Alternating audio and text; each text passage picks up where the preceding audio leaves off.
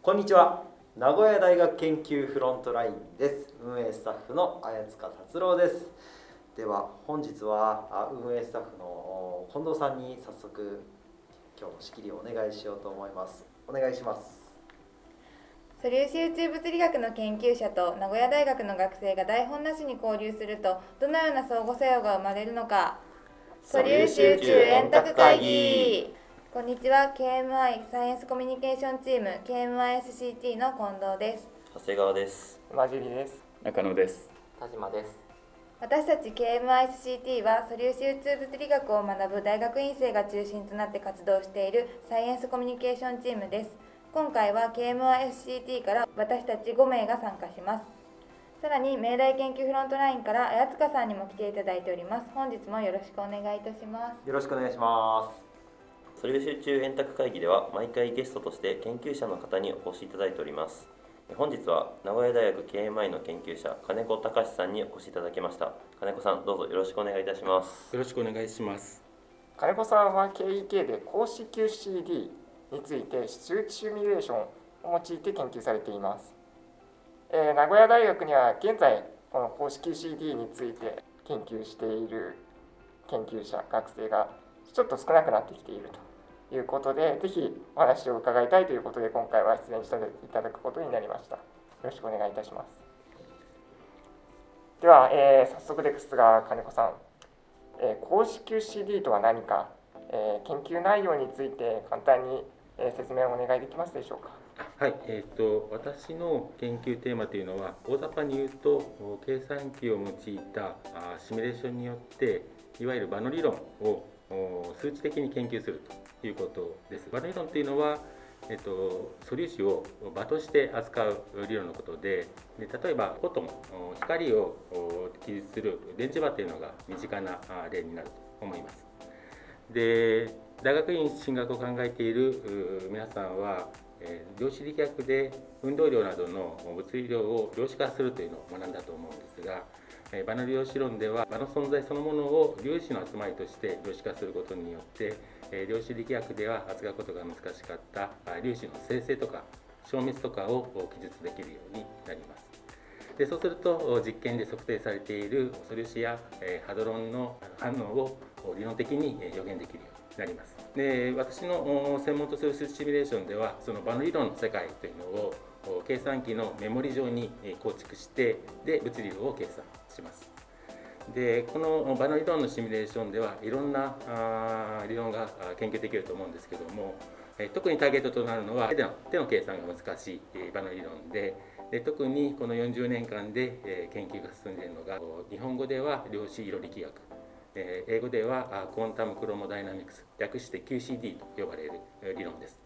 でこの理論はクォークとグルーオンに働く強い力を記述する基礎理論で実はいろいろなあと面白い現象を引き起こすことが知られています。QCD が引き起こす面白い非自明なあ現象をお数値的にえ研究するというのはあ実は世界中で行われています。で特に私があ最近注目しているのは公式 QCD のシミュレーションによってハドロンのお反応を理論的に研究するということです。ありがとうございます。えその公式 QCD について一つ伺いたいのはその中でもこう、えー特徴的なのがその先ほどもあった場粒子を格子状に、えー並べるといいう点だと思うんですが、えーこちらの、まあ、特徴といいますかそれからそうですね。えっとあったりについてもちろん現実世界は、えっと連続的ででかつう体積が無限大というのは知られてるんですがそうなってしまうと自由度が無限大になってしまうために有限のメモリサイズで扱うことができません。なので、えっと QCD を理算的でかつ有限体積の時空に定義することが必要ででそのために、えっと格子えー時空格子用でえー定式化したあ QCD というのを扱います。でただしこの公式 QCD というのは、えっとシミュレーションのために特別にあつらえた理論ではなくて実はあの、えー場の量子論のお経路積分という形式化でまず時空を持参化し化して、えっと数え加算的無限というと思うんですが、えっとそういう自由度にまず落としておいてあ経路積分を定義してやってその後で連続極限を取るという、えーとアプローチを取られます。なので、えっと、その公式 QCD というのはあのシミュレーションのためになんかちょっと特化した理論ではなくて実はあのバネ理論の定式化現実な定式化を与える枠組みと言ってよいと思います。あのその特に、まあ、あの QCD の文脈でことが多いかなと思うのですが、はい、その例えば、まあ、他にも、えー、場の用紙論でいうと、えー、QED 量子電磁気学であったりだとか、えー、電弱理論であったりだとかあるわけですけど特に QCD と相性の良い理由とかそうですね。えっと、実は、えっと、電磁気と弱い力は力が弱いことにを利用してそのそれの理論予言を手で計算するという手法が確立されています。節度論というんです。確立確立されています。でところが QCD が記する強い力はそれも文字通り力が強いためにその節度論を適用することが高エネルギー極限とか、えっと、割とあるある領域でしか適用できない。え、なので、えっと、QCD を例えば低エネルギー中エネルギー側で、えー、と調べるためには節度論の手計算を超えた手法が必要ででそこで、えーと、公式 QCD のシミュレーションが出番になるというわけです。低エネルギー中エネルギーっていうのは、はい、どのぐらいのエネルギーかイメージできるようなものってありますか？それはですね市場の物質というのはあと各種中性子陽子でできていると思うんですけどもその質量が、えーと、エレクトロンボルトという単位でいわゆる1ジェブあたりの、えーと、エネルギースケールのものなんですけども、えーと、大体その QCD の非節度効果、えー、と節度論で扱えないような力が強いことによるいろいろな非自明な物理が起こり始めるエネルギースケールという数ジェブ程度と言われています。なので、数ジェブよりも大きいエネルギー領域だと QCD を手計算で計算することができて、それはそれでその、えーと、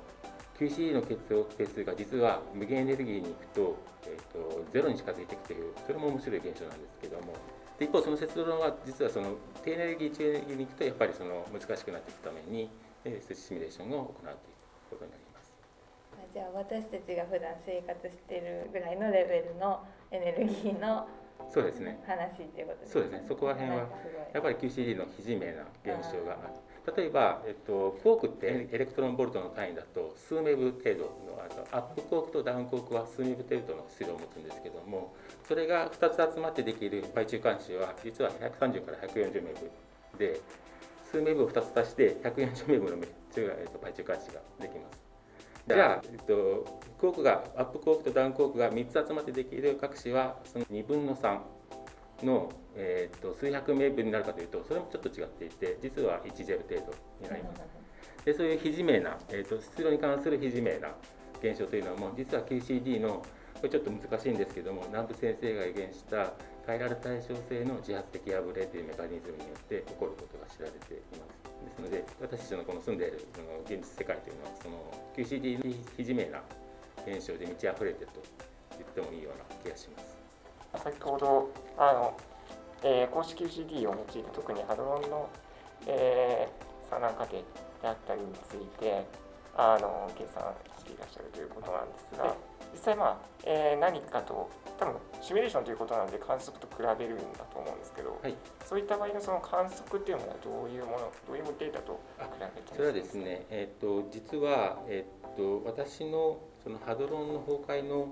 えーと、目標の一つというのが実は、えー、と理論と実験の矛盾をズレを見つけ出すというのが目標になっています。で、えっと、皆さんそのご存知のように自然界には4つの力があって重力と電磁気力と弱い力と強い力があってでこのうち重力というのは重力の量子論というのは未完成でで現在構築中であるのが野尻先生の回でお話があったと思います。で残る3つの力のうちの弱い力と電磁気力を統一的に記述できる電弱統一理論というのがありましてでそれと強い力を記述する QCD の組み合わせが現在の素粒子物理の標準理論になっています。でところがこれも皆さんよくご存知のように標準理論は宇宙に満ちているダークマターやダークエネルギーの正体を説明できないなどの致命的な欠陥があるの。で標準理論を超える物理的メカニズム。で例えばえまだ発見されていない新しい粒子やまだ解き明かされていない新しい基本原理があると考えられています。でそれを新しい物理とか新物理と呼んだりします。でその新物理を解き明かすために実は現在、えーと、世界中でさまざまな大規模な、えーと、精密実験が進められています。日本でいうと KK が主導しているスーパーケックベルツ実験。でヨーロッパだと例えば LACB 実験がそうだと思います。で私のその研究の比較対象というのは、えーと、理論で、えーと、ハドロンの崩壊過程のを記述する物理量崩壊率だとか寿命だとかを精密に計算してでそれをスーパーケーク B だったり LACB 実験との実験結果と比較して理論と実験の矛盾を見つけ出すというのが目的になります。ほど先日、まあ、1年ほど前でしたでしょうかあの、えー、G-2 でしたっけ、はい、それであの、えー、標準理論から予想される物理との優位な差が見つかったっていうことがすごくニュースになりましたけれども、やっぱりそういう標準理論からのズレっていうものをあの観測的にも、えー、実証できるってそういうなんか機運というかやっぱり高まってきている感じなんですかね。そうですねそれは、えっと、やっぱりその全ての自然現象を記述できる究極の基礎理論を構築するっていうのは私を含めた素粒子物理の野望の一つで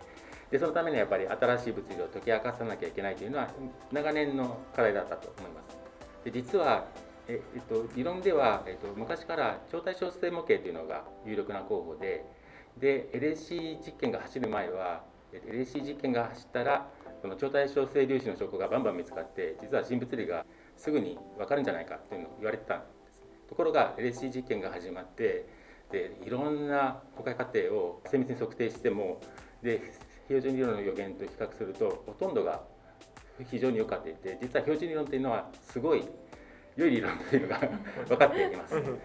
でなので現在は、えっと、G-2 のように数シグマの誤差が見つかったりでも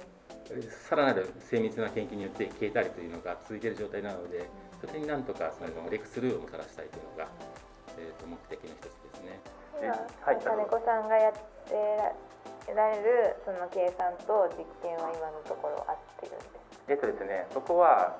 やっぱりプロセスによるんですねあの新物理をはまずメカニズムがあってでさらにそのメカニズムを記述するパラメータ例えば超対称性だとボソンとフェルミオンのペアが必要になるのでその超対称性粒子の質量というのが多分パラメータになると思うんですよ。それらを全部解き明かすためには一つのプロセスでズレを見つけてでもダメでさまざまなプロセスを見る必要があります。なので僕の研究もいろんな例えば B 中化子に注目してもさまざまな反応を見るんですけれどもそのズレが見つかるかどうかというのはやっぱりプロセスによると思います。でプロセスによってはすでにえーと、やっぱり数シ数シグマのズレがあるんじゃないかと言われているのもあるんですけどもそれも今までの経験によるともしかするとなくなってしまうかもしれないなるほど。思います。でもそのパトロン反応の中で登場するそのビーチ監視とかいろんなパトロンが出てきたかと思うんですけど、はい、反応に寄与するあのハドロンの質量が重い方が計算をしやすいとか軽い方が計算しやすいとかっていうのは実はですねそれは重いのも軽いのも計算しづらい 習慣がいいんですからね。えっとですね、えっと、それは数値シミュレーションのアルゴリズムの問題で、えっと、そのちょっと詳しい説明を省くんですけども、実は、えっと、シミュレーション自体は軽くなるほど計算が、計算量が、まあえっと、急速に増えていくということが知られています。なので、例えば、えっと、ハドロンで一番軽いのはパイ中監視と思うんですけども、パイ中監視の必要が軽くなるほど、シミュレーションはどんどんどんどん重くなっていって、実は、えーと、10年前までは現実世界の排出管理質量を用いることができない。という状況でした。でそれそれはですね結構有名な話があって実は、えーと、ベルリンで行われたラッツ QTG の国際会議で当時、えー、筑波大の教授だった宇川先生が、えーと、このままの今のアルゴリズムでは、えー、と現実世界の排中監視に到達できないというのを発表して でそのベルリンで行われたえーと、会議だったのでシミュレーションの世界と現実世界には越えられない壁があるということでベロリンウォールと呼ばれていて で世界中の、えーと、シミュレーションの研究者を不幸のどん底に行くことになんですけども やっぱり必要は発明の母ということでその後シミュレーションの技法のシミュレーションのアルゴリズムの研究が急速に進んで現在ではあと現実界の最中監視のシミュレーションができるようになっています。でその問題は解決しつつあるんですけれども一方で重い粒子はコンプトン波長といってその質量の逆数が典型的な大きさを与えるんですけどもそうすると重くなるほど小さくなります。そうすると光子間隔をそれよりも小さくしないと重い粒子のシミュレーションでは非常に大きい、えーと、微酸化誤差というんですけども光子間隔が有限であることによる誤差が大きくなってしまうでそれをえーと、十分小さく抑えるためにはその重い B 中間車リーボトムコークよりも十分小さいあのエネルギースケールよりも十分小さい、えー、エネルギー距離スケールあるいは十分高い距離スケールの光子間隔を用いる必要があるんですけどもその方法その方はまだ、えーと、完全には解決できてないというのが現状だと思います軽い粒子の方が、はい、あの今まで計算が難しかったという点はそれは、えーと具体的にはどういう点で困難が？そうですね、えっ、とですね、実は、えっ、と、そこはちょっと細かいことになるんですけども、はい、えっ、と、公式 C のシミュレーションでは、クォークの場、あるいはグローの場をたくさん生成して、でそれで物理量を計算して、でその平均値がえっと、量子力学で期待値を与えるんですけども、はい、肺の生成はある肺から生成あ出発してで次の肺でその次の肺というのをあるアルゴリズムに従って生成していくんですけどもその生成のアルゴリズムのコストが、えー、クォークの質量が軽くなると急速に大きくなっていくということが知られていてでそのためですねそれは、えっと、アルゴリズムの特性になります。それは、えっと、軽い粒子が介在することでこう反応過程が増えてしまってというよりかは本当に純粋に。そうですね実はですねクォークバーの作用に原因してるんですけども細かいことになるんですけども、はい、それはクォークバーの肺をアップデートするフォースというか、えーと、運動方程式でいうフォースをはい、を計算しなきゃいけないんですけどもその計算に非常に時間がかかるということになります。はい、はい、ってあ肺というのは場の肺ですね。だから、えっと、時空点の格子点の関数としての場の値ですね。なのでこの格子点に、えっと、クォークバーがこの値でいてでこの格子点別の格子点にはクォークバーがこの値でいるというような肺の関数としての肺ですね。なのである意味それは、えっと、現実世界のクォークとグルーオの分布のスナップショットになっていて、古典力学だと最小作用の原理によってその肺というのは最小作用を与える肺としてユニークに決まるんですけども量子論だと,、えーと、その最小作用からずれた別の肺も量子的だけといって許されてでそのそれぞれのいろんな肺で計算した物理量の平均として平均が、えーと、量子揺らぎも考慮した期待値として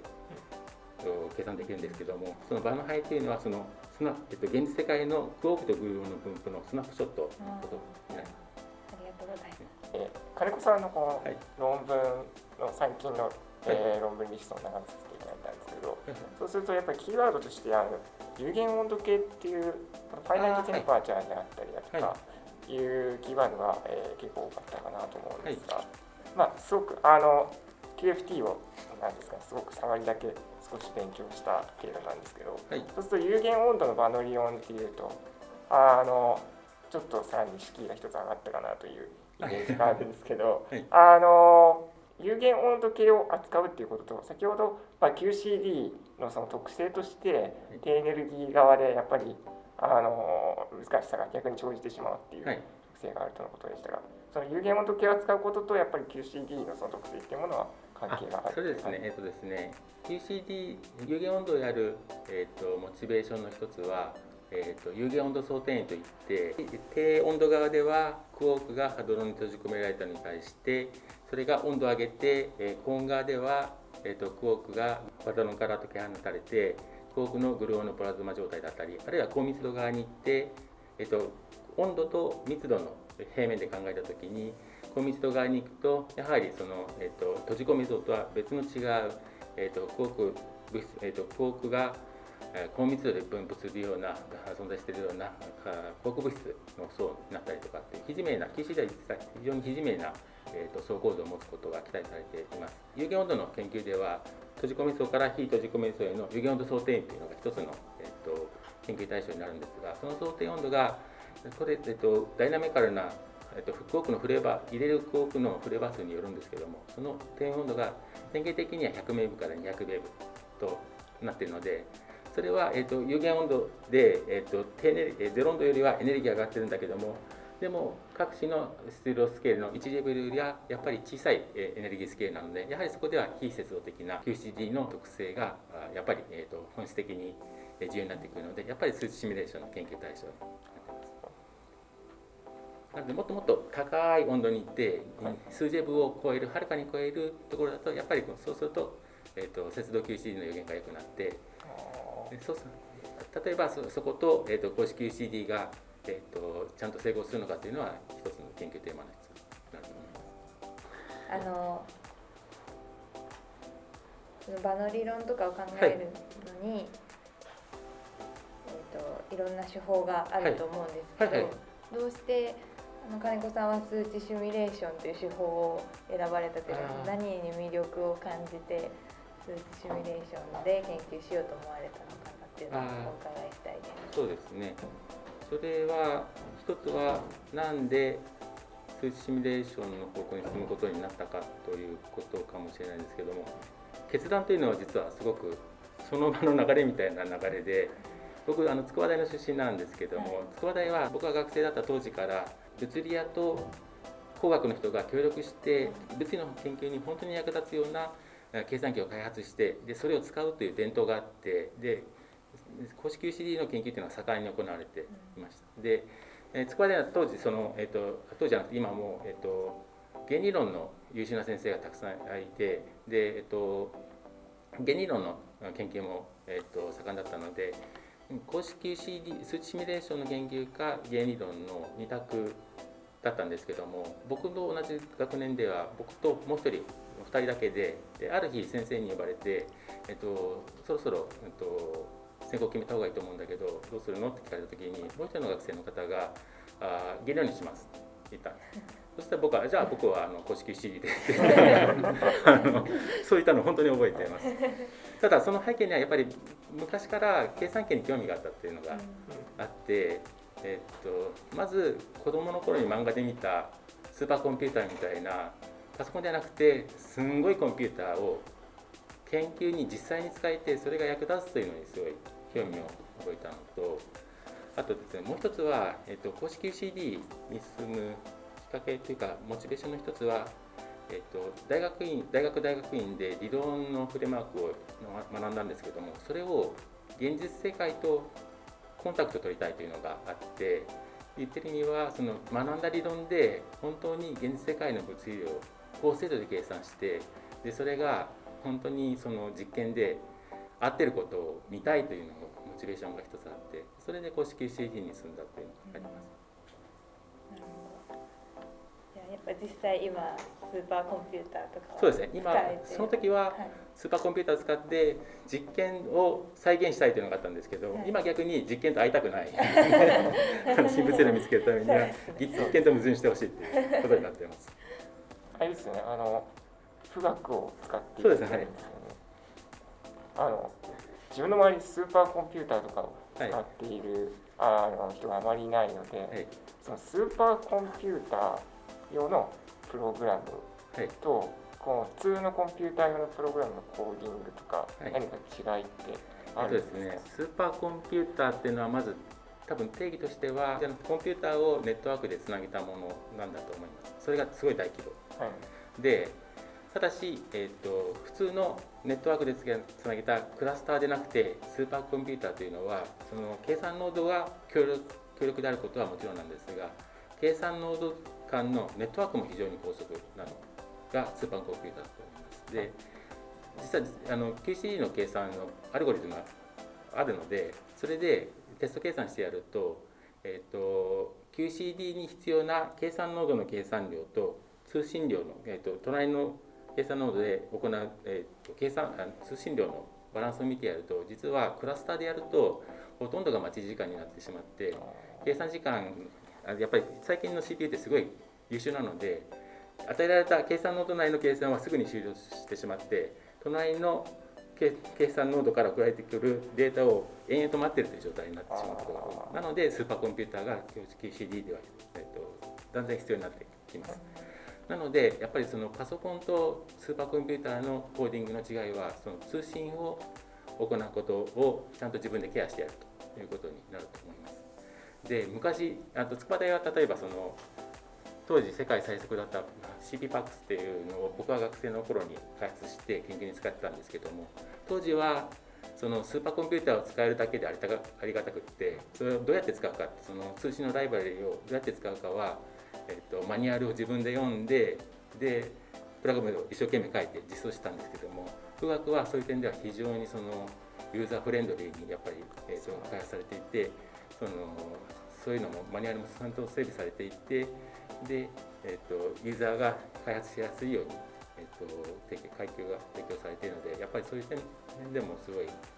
環境がすごい良くなっているなと1回の計算の、はい。典型的な計算時間というか。あそれはですねえっ、ー、とですね先ほど言ったように、えーと、肺のスナップショットを肺を生成するというとある肺から生成し出発してたくさんの肺を生成していくんですけども実際問題として肺がもう十分です。もういりませんということにはならなくてそれやっぱり、えっと、計算時間があるほあればあるほどえっと、必要になるので、えっと、典型的な時間というのはなくてむしろやっぱりスーパーコンピューターってみんなが利用しているので君はここからここまでの時間がこの時間まで使えますよっていうのが打ち切りの時間があるんですけどもそういうのが典型的な時間になってきます。ちょっとすごい俗な質問なんですけど、そうやってその、えー、あの計算時間であったりに制限ある中であの普通パソコンでやの自分のパソコンであったら例えばバグがあったら、まあ、止めてその場で直してもう一回リランしてみたいなこと可能だと思うんですけど、はい、スパコンの時そういうバグチェックというかバグフィックスってそれなのでそうですね。それは、えっと、まずスパコンはやっぱり自分の手持ちではないのでやっぱり申請して一般的には公募で研究課題を申請してで採択されてあなたの研究課題はこれだけの計算量を与えますよというのが決まります。なのでその計算与えられた計算時間でもう無駄にしないで使うためにはやっぱり事前にプログラムチェックを何十人もやってでその後で走らせるということになりますのであの途中でちょっと走らせて試しに走らせてあちょっとまずいと止めるっていうのはやっぱりなくて本当に事前に、えーと、別の計算機あるいはパソコンとかで小規模な計算でテストテストを重ねてで合っていることをちゃんと確認してから流すというのがそうになりますね。なので失敗できないというちょっとプレッシャーもあります。今後公式 QCD 全体がどのように発展していくのかというのをちとお聞きしたいんですけど。えっ、とですね、えっ、と大雑把に言うとやっぱり計算機の性能のやっぱりこれからも格段の向上があってで先ほど言ったそのベルリンウォールを解決したようなやっぱりアルゴリズムの開発とともってできることがどんどん増えていくと思います。でえっとそれはもちろんその、えっと、先ほど言ったその残る問題として重い航空を取り扱うための細かい講師をシミュレーションすること。でもう一つは先ほど言われた各子というよりも原子核ですかね。多体系として扱うために大きい格子を用いることというのももちろんあるんですけども。実は公式 CD というのは時空格子で定式化されているので。有限格子なので運動量が離散化されるので実は運動量の連続関数だったものが運動量の離散関数になってしまうというのがあってでそのために本質的に研究することが難しいものがあったりあるいは公式 CD というのはすみません説明忘れたんですけどもユークリッド空間普通はミンコフスキー空間といって、えっと、時間の自乗を引く距離の自乗というのが、えっと、ミンコフスキーの不変なローレンツ不変な時間なあ距離になってるんですけどもそれを時間の自乗足す距離の自乗のユークリッドの距離になるようにユークリッドな時空で定義した QCD を公式 C と呼んでシミュレーションをやっていますが。そのユークリッドしたことによってやっぱり難しい問題となって例えば、えっと、原子核の技術だと光円錐上、えっと、 light cone って言うんですけどちょっと難しいですからね light cone 上の、えっと、 parton distribution function とパートン分布関数っていうのを、えっと、扱ったりすると思うんですけどもそれはユークリッド化しちゃったユークリッド空間だとそもそも光円錐っていうのは何なのかっていうのがわからないと思うんですけどもそういうのを例えばだったらユークリッド空間で計算したものをその高塩水の物流にどうやって焼き直すのかというそういうその単純に格子間隔をちっちゃくしたり格子体積を大きくするだけじゃなくて格子化ユークリッドの時空格子にしたことによって本質的に難しくなった問題を解決するというのも将来的には進んでいくんだと思います。でただしその一方で、えっと、シミュレーションをやったことのない方はどういうイメージを持たれているか分かんないんですけども例えばプログラムを流すと計算機でお願いしますって流すとそれがえっとじゃあ寿命がこうですとか公開率がこうですとか書いてるわけではなくてシミュレーションで計算しているのは実は、えっと、バノエン雑誌の相関関数で実は基本に非常に基本的な量を計算しています。でそれからどうやって、えーと、現実世界の物理量を抜き出すのかっていうのが実はそこが計算よりもそこが非常に難しくていってそこが知識有効理論の知識だってその相関関数の空国質量依存性だったり格子間隔依存性だったり、えーと、運動量依存性だったりを記述する有効理論っていうのがいろいろあるんですけどもその有効理論を駆使してシミュレーションの結果から現実世界の、えーと、物理を引き出すというのが一番僕としては一番難しいところと思っていてそこが、えーと、有効理論の知識だったりそれまでの経験だったりあるいは新しいアイデアのセンスが問われるところだと思います。なので、えーと、計算自体計算環境が良くなってシミュレーション自体も良くなっていくと思うんですけどもその本質的に難しいシミュレーションから現世界の物理を導き出すというところは変わらないでそこだけはそのチャレンジな部分であり続けるんだと思います。はい。ミンコフスキー空間とユークリッド空間で、えっと、ユークリッド空間の方を計算で使ってるって言ってたんですけど、はい、ミンコフスキー空間の方をそのまま計算のシミュレーションで使うのなんでそうですね実はですねそこもちょっと計算の難しい細かいところになっちゃうんですけども数値シミュレーションの先ほどあのスナップショットとしての平均値として経路積分を評価して、えーと、物理の期待値を評価すると言ったんですが実はユークリッド空間にしないとあユークリッド空間にすると最小作用の範囲が非常に大きく強い気を持っていてで、えっと、最小作用の周りの範囲が大きい気を与えて最小作用よりも離れた範囲はあ本当にちっちゃい無視できるような気をしか与えないというのがっていう、えっと、停止化にすることができます。で銀行スキーにしちゃうとそういう、えっと、確率解釈っていうんですけどもそれができなくってどの範囲がどういうふうに効くかっていうのが、えっと、制御できないことになってしまうのでそうするとちょっと場の範囲というのは実は連続変数、えっと、自由度はえっと、場の数は有限にしたんですけども場の値自体は連続で取れるので実は可能な範囲というのは無限個あります。だけどもその中で例えば100個だったり1000個でシミュレーションができるというのはその最小作用の原理がユークリッド化によって最小作用の範囲が非常に支配的な気を与える。その前の範囲が重要な気を与えるという確率解釈に基づいている。でその確率解釈が民公式にしてしまうと,、えー、と使えなくなるのでなので難しく。だけどもそのさっきのあのシミュレーション分野がこれからどうなるかというのにも関連するんですけどももう一つ、えっと、計算機の性能向上でこれからいろんなものができるようになっていくと思うんですが将来の近い将来か遠い将来将来か分からないですけども期待されるのは量子コンピューターによって研究する課題が、えっと、格段に増えるというのが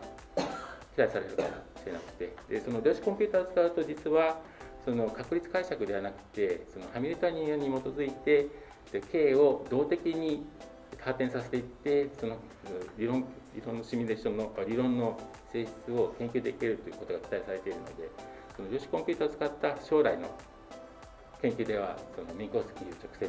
シミュレーションするということも可能になっています。なのでそういう意味でもちょっと将来はいろんなことが起こり得ると思います。じゃあ後半は研究者ご自身についての質問をしていきたいと思います。はい。はい。じゃあまず金子さんが今あの KEK に所属されていると思うんですけど、はい、そのよくある一日というかを紹介していただけますか、多分他の研究者の方と似てると思うんですけども僕の自宅から外に行く一日の始まりは子供を保育園に送っていくことから始まって で、えーと、研究室に着いたら、えーと、KK ってあの総研大というところと適してて、えーと、講義ある時はその講義。で最近はその KMI でもあの正式な講義ではないんですけども、えーと、あの公式 QCD について、えーと、レクチャーするというのがあるのでそういう講義があったら講義。であとは外、えーと、先生を招きしてお話聞くセミナーだったりの合間に研究をするというのが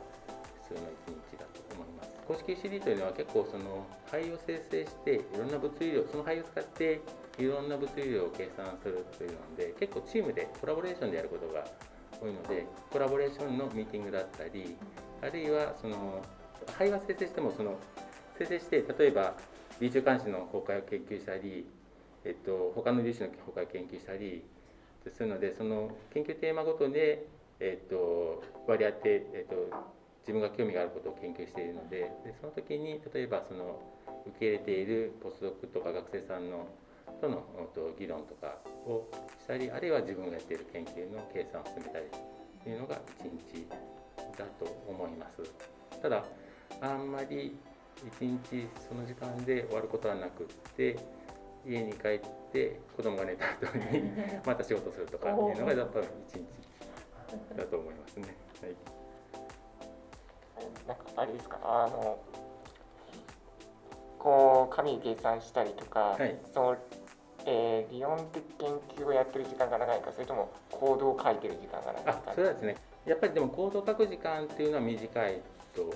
ます。はい、えーと、コードは一旦できたらえーと、それを使っていけばいいのとあとまた新しい計算が必要になった時はその基本的には書き足していけばなので、は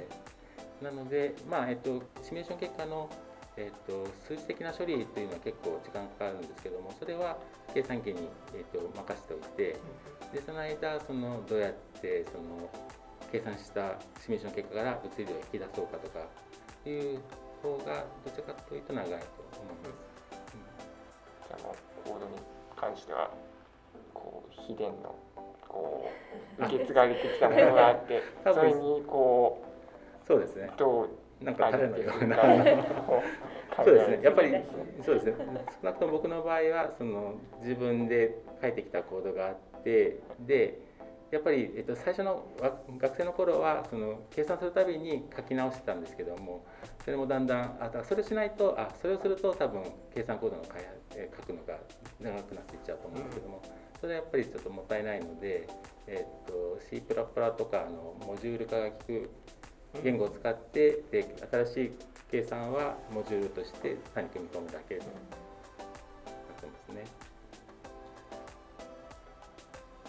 講義されてるんですよ、はい、はい対象は学生えっとですね、総研大というのは学部、えっと、大学院大学なので大学院生ですね、なので講義あるといってもやっぱり大学の先生よりはやっぱり講義教育のデューティーは少ないなと思います。なのでちょっと申し訳ないですが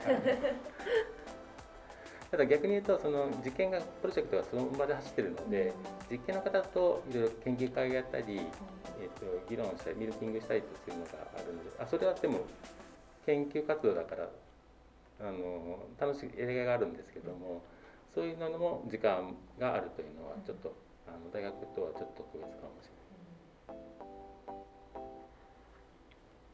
こう実験の方と打ち合わせであったり、ミーティングであったりとかあのすると結構やっぱり出張機会とかも多くなったりしますそうですね。結句にスーパー結句ビベルツ実験が走ってて僕今のところはそのスーパー結そのベルツ実験でえーと、観測、えーと、高精度化が期待できる B 中間子の物理の研究を特にやっているので、実は出張しないでオンサイトで議論できたんです。本当にありがたい。です そうですね、フの日とかはオフの日はもうえっ、ー、とそうですね。子供を公園子供と遊びに公園に連れて行ったりするのがほとんどですかね。あので田舎なので例えば、えーと、公園いろいろ大きい公園の緑のたくさんある公園がたくさんあってで田舎なので夜夏に行くとカブトムシが取れたりとか子供はやっぱり楽しいんだと思いますね。で車でちょっと行くと海とかに行って潮だまりで、あのちっちゃいエビだとかカニだとか捕まえたりとかイソギンチャクとかつついたりとかできるのでそういう意味ではすごい田舎をの子供との田舎暮らしをしてる感じですかね。あとは犬を飼っていて犬の散歩もあ気持ちよさそうです。なのでそれがでもそうですね。逆にそれは、えっと、良い気分転換になってるなと思います、うん、はい、ありがとうございますじゃあちょっと次に研究をされていて一番楽しいって感じる時ってどんな時ですか？楽しいと感じるのは端的にはやっぱり新しい研究を始める時ですかね。例えばこういう計算資源があってそしたらこういうシミュレーションを始めてこういう物理量が計算できそうだとかだとそしたらどんなことが困難になりそうででもそうしたら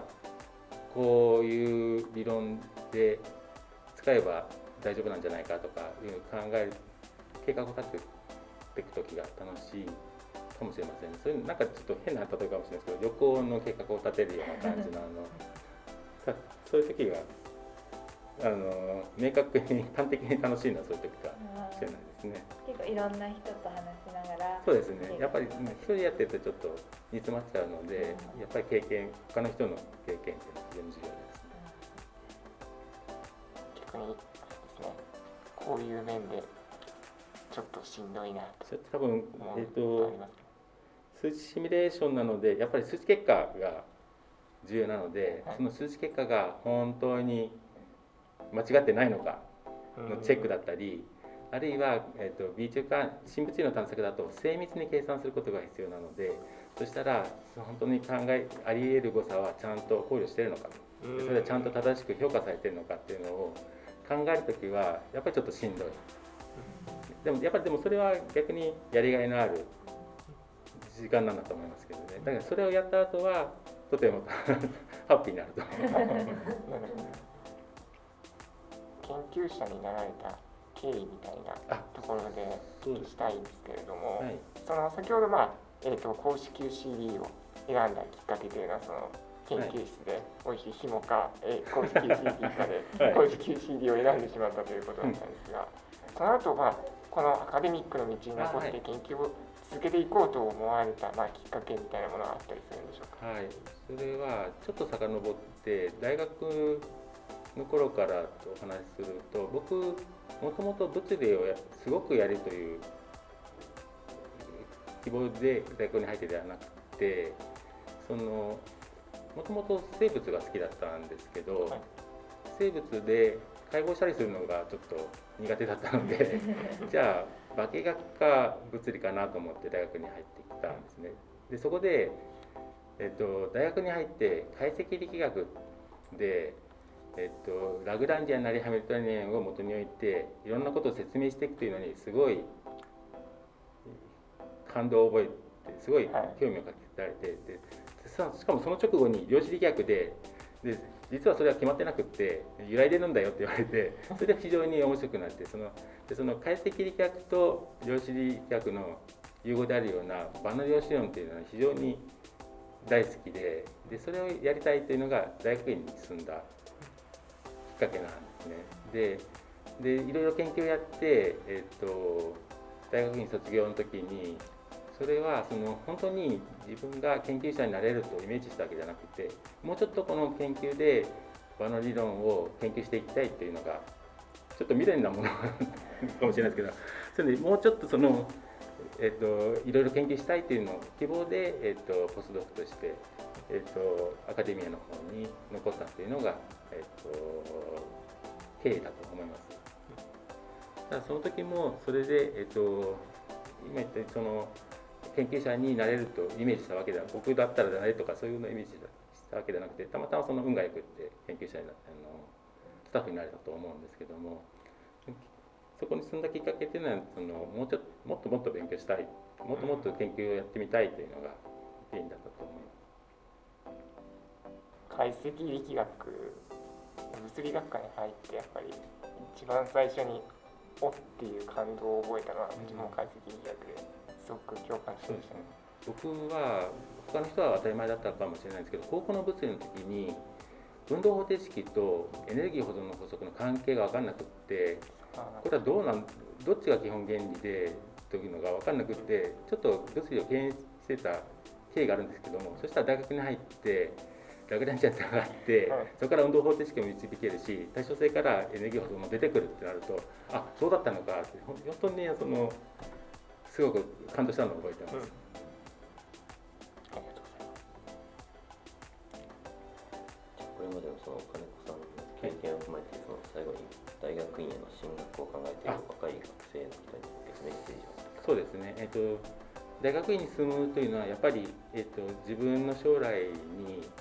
少なくない影響を与えると思うのでそこはやっぱり自分の判断で慎重に判断してほしいと思いますただし、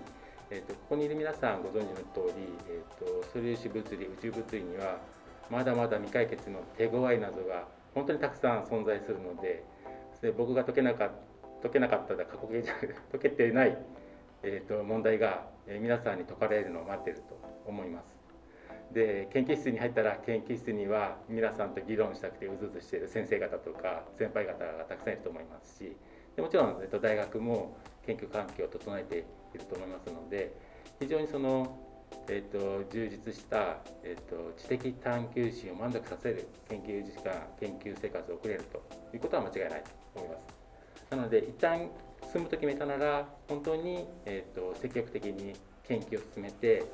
え知識と技術を蓄積してそして自分の将来のために実績を積んでいってもらいたいと思います。ありがとうございます。でちょっとあの感想を言わせていただきたいんですけれど、もうなんか全然公式 QCD とか知らなかったんですけれど、こうあの実際に手を動かして計算されてる方の話を聞いてちょっとだけイメージが湧いたというか、ああのすごくなんていうか知らない世界を 知ることができた気がします。ありがとうございます。そうですね。僕もあまり周りに公式 QCD を実際にされている方がいなくてまああの研究分野っていうか、まあ、ハドロンに関する物理をやっているのであの研究の文脈であの公式 QCD という単語が出たことはあるんですけどそれが具体的に実際どういうことをやっているのかということがあの今まであまりふわっとしたイメージのままつかめていなかったので今日はそれをあの少しでもつかめたような気がしてとても有意義な時間にできました。ありがとうございます。そうですね。僕もあの普段研究で中性子星なんかを扱ったりしているので公式 QCD ってすごく気にかかってたトピックではあったんですけど今回ああのすごくあの腑に落ちて理解しながら話を聞くことができてあすごく面白かったなと思います。それからやっぱりこう研究者としてのきっかけという点でやっぱり解析力学であったり量子力学であったり面白いと思ったものをあの突き詰めていった結果という。いうところがあのすごく共感できるところもあって大変有意義な時間だなと思いました。ありがとうございますあそうですねあの僕もあの公式 CD っていうそのレティスはあの単語自体は知っていたんですけれどもそのあのそれこそあのあの同じフロアのあの素粒子論の研究室のあの同期の学生があのゼミをやってるっていうことで、まあ、どういうことをやってるのかなっていうのをちょっと知らなかったので今回そのあのそのなんでしょう学そんなに無学の僕にもそのそれ分かりやすくあの説明していただけたので雰囲気はつかめました。はい。ありがとうございます。公式 QCD っていう、まあ、単語だったり考え方自体は一応少し